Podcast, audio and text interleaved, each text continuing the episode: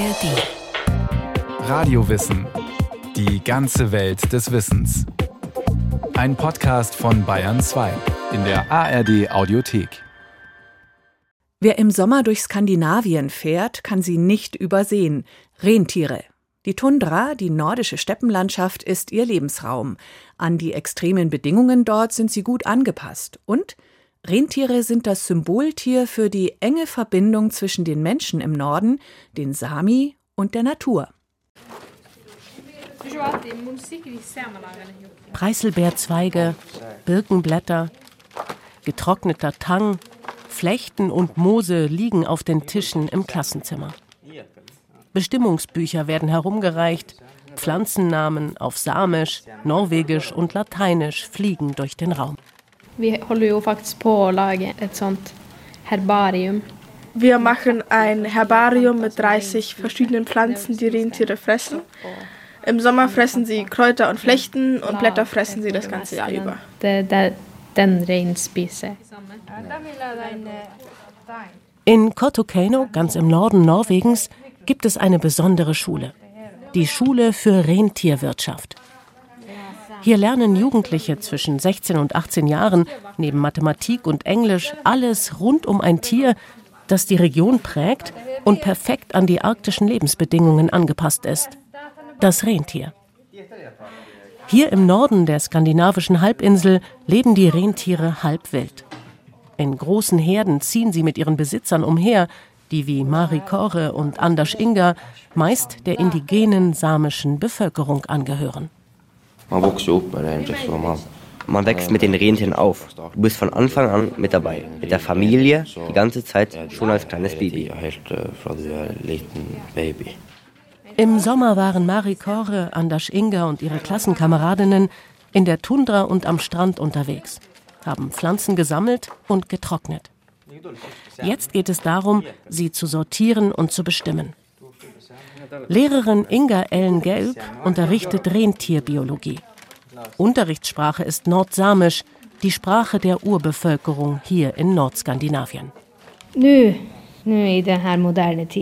Heute können wir nicht mehr davon ausgehen, dass die Jugendlichen schon in der Familie alles gelernt haben, was man über Rentierwirtschaft wissen muss.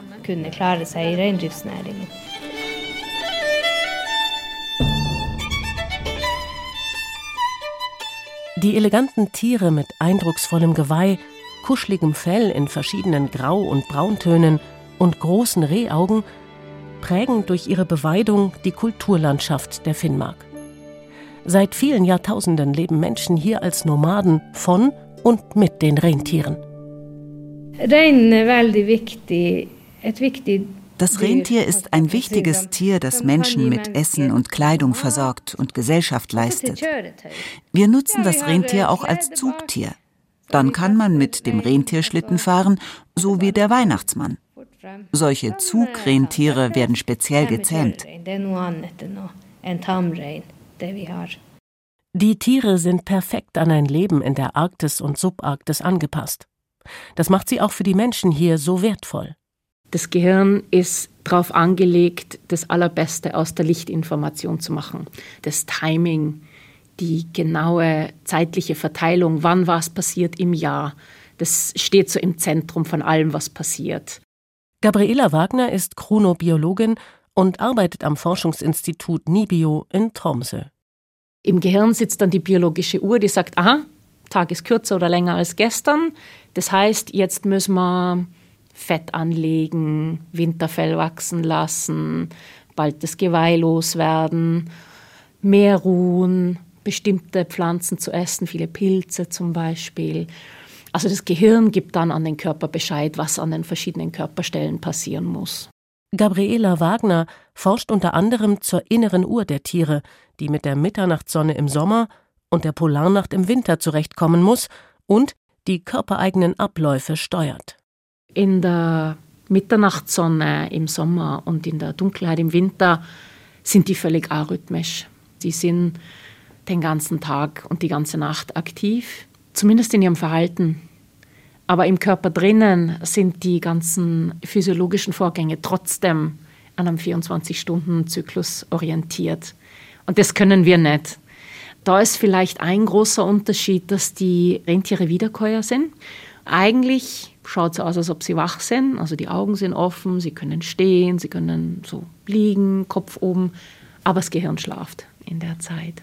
Und das können wir halt nicht. Also wir können nicht im Büro sitzen und das Gehirn auf Leerlauf stellen. Manche machen es vielleicht.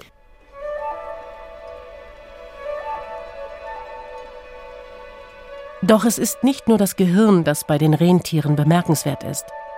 Ihre Augen passen sich an den Wechsel von Mitternachtssonne und Polarnacht an. Eine lichtreflektierende Schicht hinter der Netzhaut ist in der Lage, Struktur und Farbe zu verändern.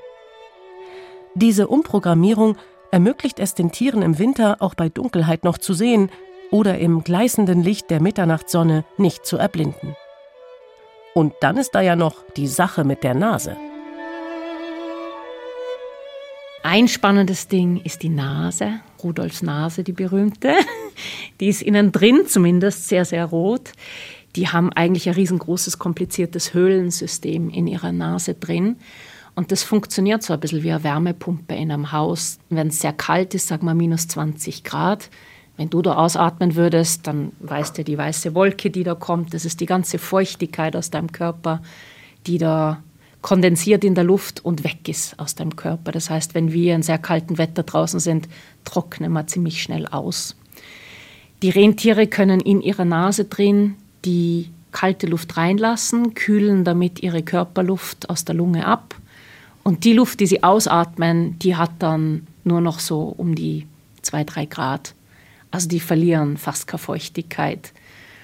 Und das, was sie einatmen, wird gleichzeitig aufgewärmt. Das ist eigentlich eine fantastische Konstruktion. Auch das Fell ist besonders. Rentierhaare sind hohl. Jedes Haar ist dadurch einzeln isoliert. Das garantiert, dass die Tiere nicht erfrieren, auch wenn das Thermometer deutlich unter minus 40 Grad rutscht. Wenn es zum Beispiel eine wärmesuchende Kamera im Wald aufstellst im Winter, die Rentiere wirst du fast nicht sehen die tauchen da nicht auf, weil die dermaßen gut isoliert sind. Man sieht nur die Augen eigentlich. Das Fell hat ja zwei Schichten, die untere Wolle und dann drüber die dickeren Schutzhaare. Und das ist auch ein extrem guter Wasserschutz. Die Nahrung der Tiere? Feinste Tundrakräuter und Gras, Flechten und Moose und ab und zu frischer, salziger Tang an den Fjorden. Das Herbarium, das die Schüler und Schülerinnen in Cortocano anlegen, macht deutlich, wie abwechslungsreich der Speisezettel der Tiere ist. Rentiere brauchen eher zartere Pflanzen, die weniger Fasern drinnen haben. Sind so ein bisschen Gourmets eigentlich, die sich aussuchen ganz genau, was sie fressen.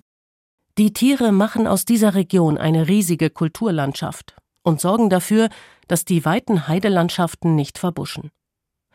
Doch als großgewachsener Pflanzenfresser Gourmet in einer Region zu überleben, in der der Boden rund sechs Monate im Jahr schneebedeckt ist, das fordert eine perfekte Anpassung an die Umwelt. Die ganze Physiologie von den Rentieren handelt ja darum, Energie zu sparen und sich langsam zu bewegen, um einfach das Allermeiste aus den Ressourcen zu machen, die sie zur Verfügung haben, die wenigen Kräuter, die wenigen Gräser, die hier wachsen. Und das müssen sie einfach maximal ausnützen. Und das geht in erster Linie damit, indem man für rumsteht, und sich nicht aus der Ruhe bringen lässt. Selbst im arktischen Winter können die Tiere frisches Gras und Kräuter fressen.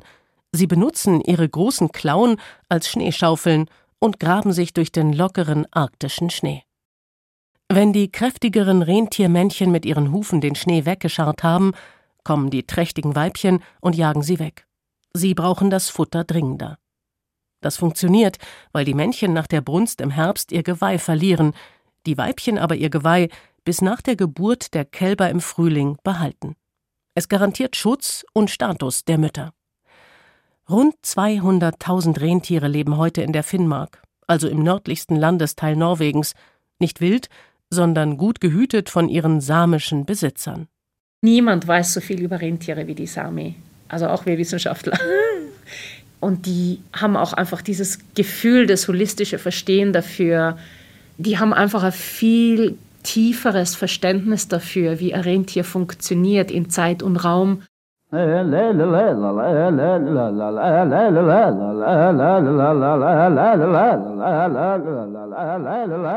Jedes Rentier, das in Nordnorwegen unterwegs ist, ist Teil einer privaten Herde, die oft aus mehreren hundert Tieren besteht.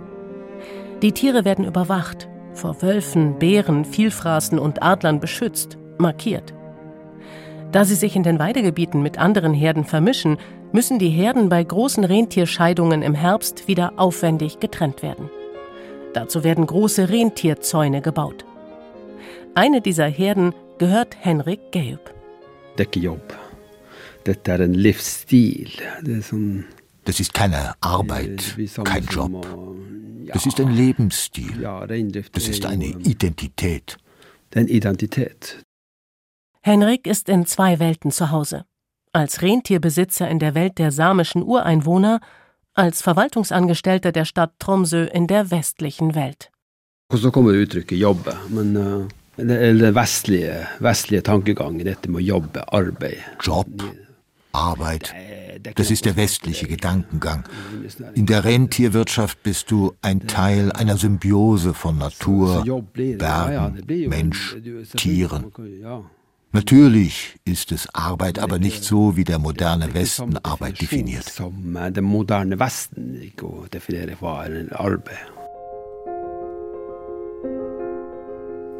Wilde Rentierherden, die in anderen Regionen der Erde leben, sind regelmäßig mehrere tausend Kilometer pro Jahr unterwegs. So viel wie kein anderes Landsäugetier sonst. Hier in Norwegen sind die Wege nicht ganz so weit. Henrik hat seine Tiere zusammen mit den Herden seiner Brüder im Sommer in den Lynkenalpen nördlich von Tromsø. Den Winter verbringen die Tiere an der rund 400 Kilometer entfernten finnischen Grenze. Vier bis fünf Monate im Jahr sind die Rentiere mit Henriks Familie auf dem Weg zwischen den Weidegebieten.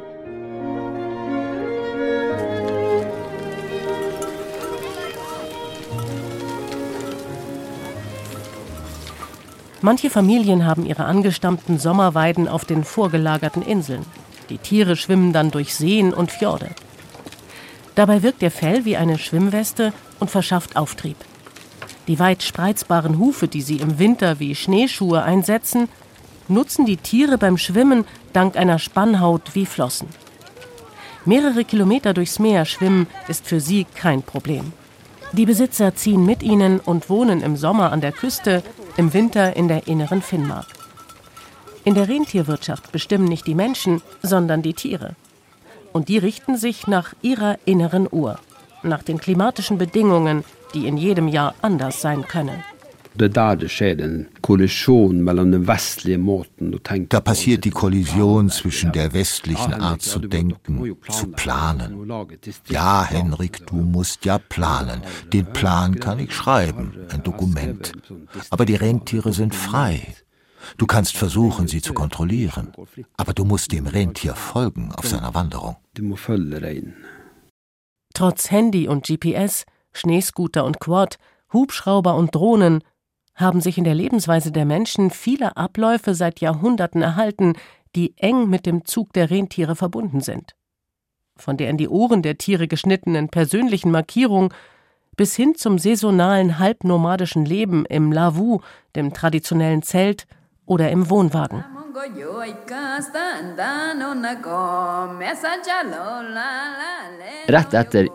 Gleich nach der Eiszeit, als das Eis hier geschmolzen ist und sich zurückgezogen hat, sind die Rentiere hierher gezogen. Das bedeutet auch, dass die Menschen diesen Tieren gefolgt sind.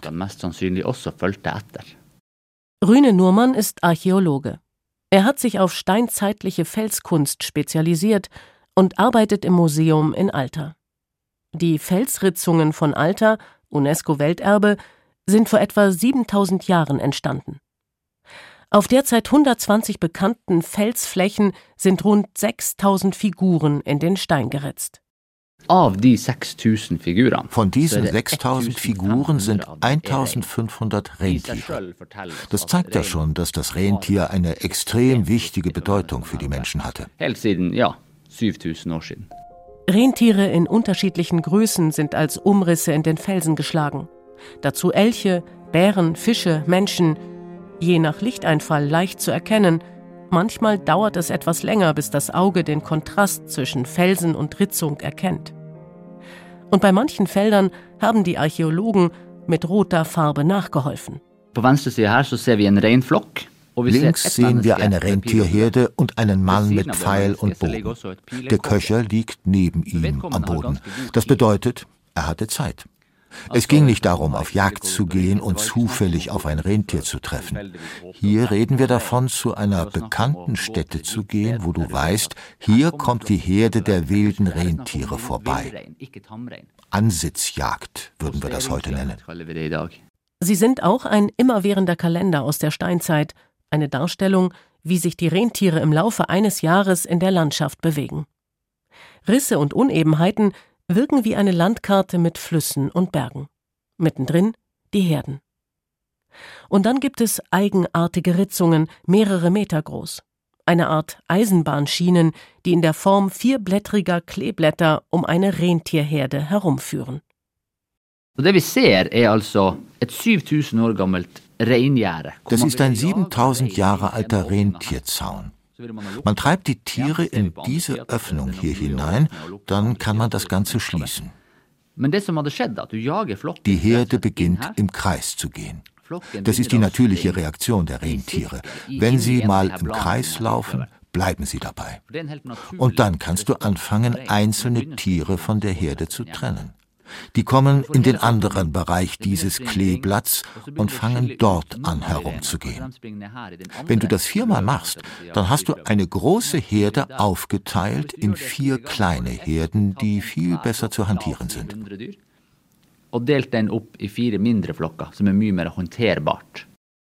Ganz ähnlich aufgebaute Zäune nutzen die Sami heute noch, wenn sie die Herden sammeln, Schlachttiere aussuchen oder die Kälber markieren. Ohne die Felskunst in Alter mit den rund 1500 Rentieren wüssten wir nichts davon, wie die Menschen hier seit vielen tausend Jahren zusammen mit und von den Rentieren leben, wie die Tiere den Jahreslauf der Menschen bestimmen. Es wurde unter Archäologen spekuliert. Haben Sie damals schon versucht, auf Rentierwirtschaft mit zahmen Tieren umzustellen? Ist es Ihnen in einem gewissen Grad sogar gelungen? Darüber können wir spekulieren. Auf jeden Fall wusste man sehr viel über das Verhalten der Rentiere, schon vor 7000 Jahren und sicher noch länger.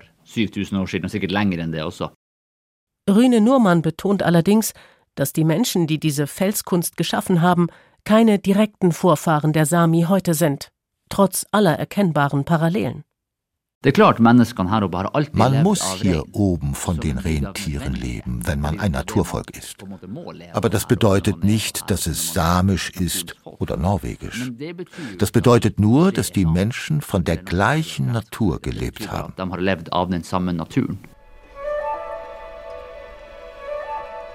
Heute ist diese Natur und damit der jahrtausendealte Lebenskreis der Tiere in Gefahr. Der Klimawandel bringt große Veränderungen hier in der Arktis und Subarktis, beobachtet auch Gabriela Wagner. Das Wetter hat sich massiv verschoben. Wir haben einfach viel nasseren und viel mehr Schnee. Das ist ungewöhnlich in der Arktis. Arktischer Schnee ist eigentlich trocken und fast staubig. Und dafür sind die Rentiere eigentlich angepasst diesen ganz trockenen, leichten Schnee wegzugraben. Und das andere sind diese Rain-on-Snow-Events, heißt das in der Klimaforschung. Das heißt, wir haben an gefrorenem Boden oder Schnee und dann regnet es wieder rein und dann wird es wieder kalt und das friert. Das heißt, wir haben oft nicht nur eine, sondern mehrere Eislagen in der Schneelage drin. Und das ist natürlich auch was, wo die Rentiere mit den Hornhufen, die ja viel weicher sind als Eis, nicht durchgraben können. Das heißt, dass die Rentiere, die eigentlich an den arktischen Winter angepasst sind, plötzlich im arktischen Winter verhungern. Und das ist genau das, was jetzt eigentlich fast jedes Jahr passiert. Und in immer größerem Ausmaß. Die Besitzer müssen zufüttern, derzeit noch oft mit Pellets aus südamerikanischem Soja. Das ist teuer und durchbricht den uralten Kreislauf in der empfindlichen arktischen Natur. Doch nicht nur der Klimawandel bedroht Rentiere und die traditionelle Rentierwirtschaft. Städtewachstum, der Ausbau der Infrastruktur und vor allem die Suche nach Bodenschätzen und die Errichtung von Windparks und Staudämmen, auch durch deutsche Energieunternehmen, zerstören Lebensraum und Weidegebiete. Stromleitungen werden zu unüberwindlichen Barrieren beim Zug der sensiblen Rentiere.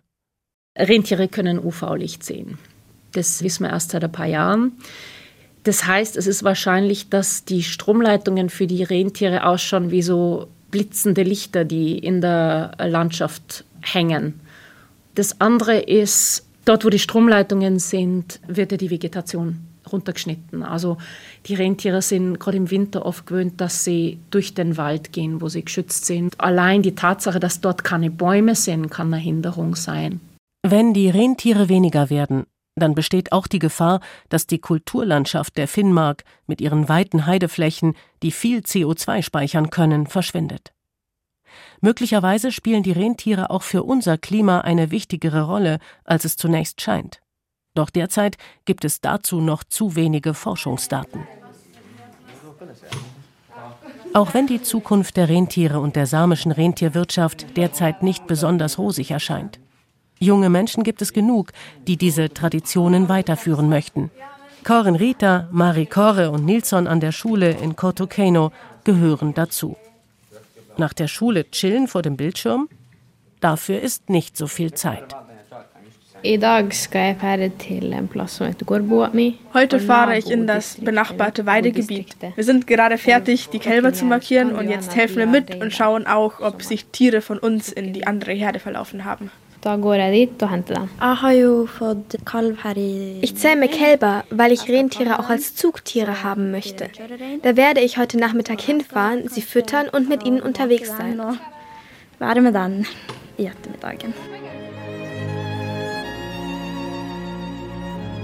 Gabriela Wagner ist zuversichtlich, dass die Rentiere auch weiterhin ein Teil der großartigen Kulturlandschaft des Nordens bleiben und als Überlebenskünstler in der Arktis Touristen auf ihrer Reise ans Nordkap mitten auf der Straße im Weg stehen werden.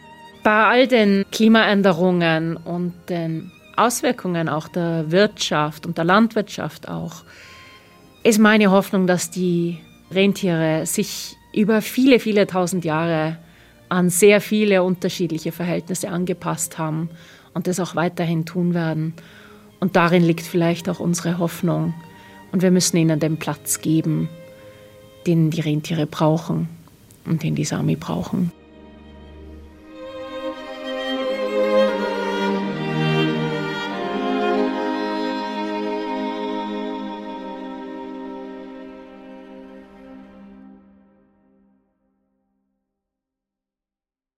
Rentiere sind für die Menschen im Norden mehr als Fleisch- und Felllieferanten. Die Rentiere spenden uns Trost, lautet ein samisches Sprichwort.